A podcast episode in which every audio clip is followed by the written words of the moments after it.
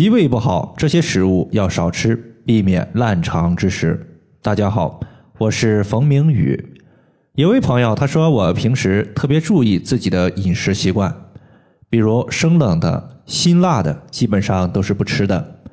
但我的消化还是很差，稍微吃点就容易胀肚子。像我这种脾胃很差的人，应该咋养护自己的脾胃？再过几天就是中国二十四节气的立冬。说到立冬，我们可能首先想到的一个词语就是冬眠。冬眠很容易使我们的阳气郁闭不通，引起气血的瘀滞，导致手脚冰凉、四肢疼痛。而冬季也是万物收藏的季节，我们的阳气和营养都开始呈现内敛的状态。冬季内敛，它其实是为了维持冬季热能的支出而准备的足够能量。同时，冬季它也是为了来年的春温春生而积攒力量。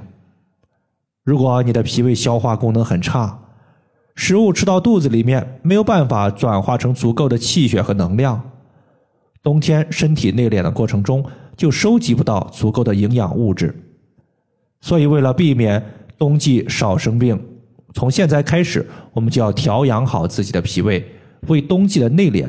做足准备。今天呢，我们说几个养脾胃的雷区。第一个叫做管住嘴。再美味的食物，再香醇的美酒，一旦吃多了，全都会变成伤脾胃的货色。要是这样长期下去，消化系统肯定会有问题。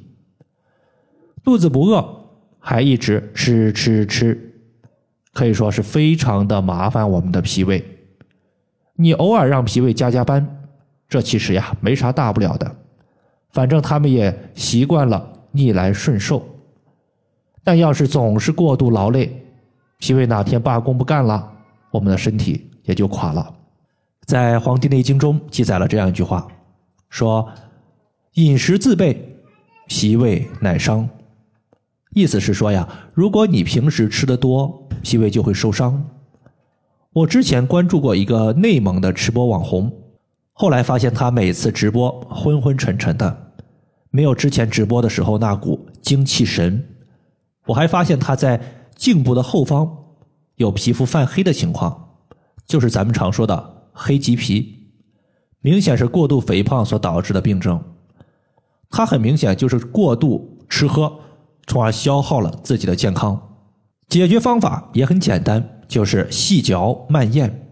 比如第一口饭咀嚼四十九下，咀嚼的时间越长，食物被切割的越充分，食物到达胃之后就更容易被消化和吸收，不容易造成脾胃的虚弱和负担。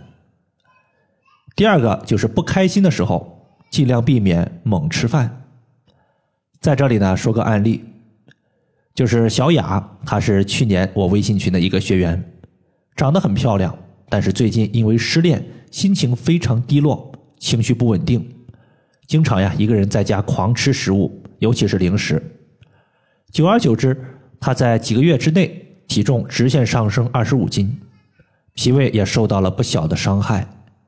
据她所说，在一段时间之中，她稍微吃点东西就感觉顶得慌，甚至想吐。《黄帝内经》中记载：“怒则气上，喜则气缓，悲则气消，恐则气下。”意思是说，你生气了，气就会往上走；伤心了，气就容易消散；害怕的时候，气就会下行；而开心的时候，气机就会变得和缓。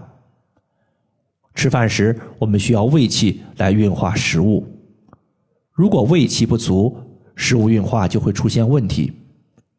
你伤心的时候、悲伤的时候，气消散了，身体的胃没有足够的气的供给，会导致胃消化食物不够顺畅。解决的方法也很简单：生气的时候不要吃东西，吃东西的时候不要生气。也可以疏调肝经来解决，比如说把蓝色的艾草精油涂抹在第一脚趾缝，用传统的刮痧板在脚趾缝刮痧。因为在脚趾缝上有两个重要穴位，分别是行间穴和太冲穴。行间穴是肝经的营穴，可以清肝火，避免易怒伤肝。它是在第一脚趾和第二脚趾的指扑院后方。而太冲穴是肝经的原穴，可以疏肝气，避免气滞伤肝。顺着第一和第二脚趾缝向上推，两个骨头夹角前方的凹陷处就是太冲。第三点，我们要说的是不要忧思过度，脾在志为思，思虑太多的人容易出现消化系统问题。有一个广为流传的笑话，他说的是：写完作业的不一定能考上好成绩，考出好成绩不一定能够上好大学，上了好大学不一定能找到好工作。找到好工作不一定能娶到好老婆，娶到好老婆不一定能生好儿子，生个好儿子他不一定会好好写作业。虽然是玩笑，但却客观的说明了我们无时无刻不在生活的压力当中，有工作压力、住房压力、治病压力，一座座大山压得我们喘不过气来。中医说思虑伤脾，想太多会损害脾胃的功能。导致食欲不振，稍微吃点儿，胃撑、胃胀、反酸、头晕等等，这些症状我们可以考虑从足三里穴来解决。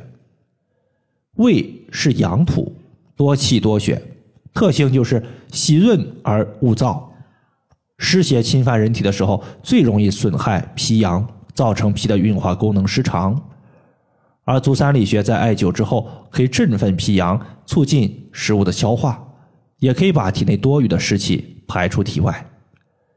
天气逐渐冷了，有条件的朋友可以多用传统艾灸，或者是用艾灸罐没有条件的朋友可以自发热艾灸贴贴在穴位上。虽然它的效果不如传统艾灸来得快，但总比啥都不做要强。感谢大家的收听，我们下期节目再见。